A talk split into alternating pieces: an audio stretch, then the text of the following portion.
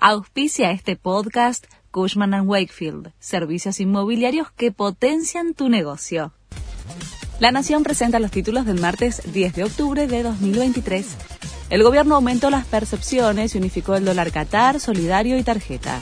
En medio de la tensión cambiaria y la disparada del dólar blue, la AFIP dispuso que a partir de hoy, en el caso de consumos con tarjetas de crédito, débito, compra en el exterior, se aplicará el 25% sin considerar ningún monto de consumo por mes por sujeto como hasta ayer, que era de 300 dólares o más mensual.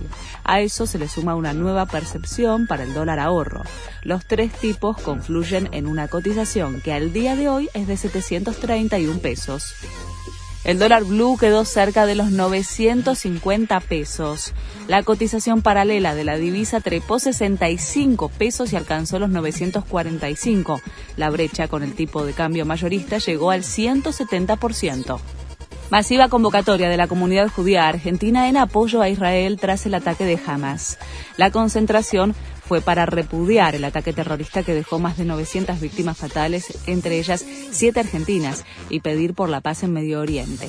Horas antes, el Partido Obrero y el Frente de Izquierda llevaron a cabo una especie de contramarcha, donde exhibieron pancartas en contra del Estado de Israel.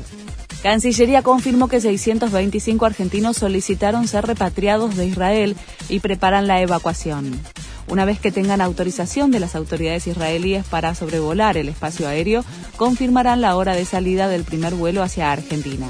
Son siete muertos y 15 desaparecidos argentinos tras el ataque terrorista de Hamas en Israel. Se confirmó el horario de la final de la Libertadores. El torneo más importante del fútbol de Sudamérica se va a definir el sábado 4 de noviembre en el Estadio Maracaná de Río de Janeiro. El partido entre Boca y Fluminense comenzará a las 17 horas. Este fue el resumen de Noticias de la Nación.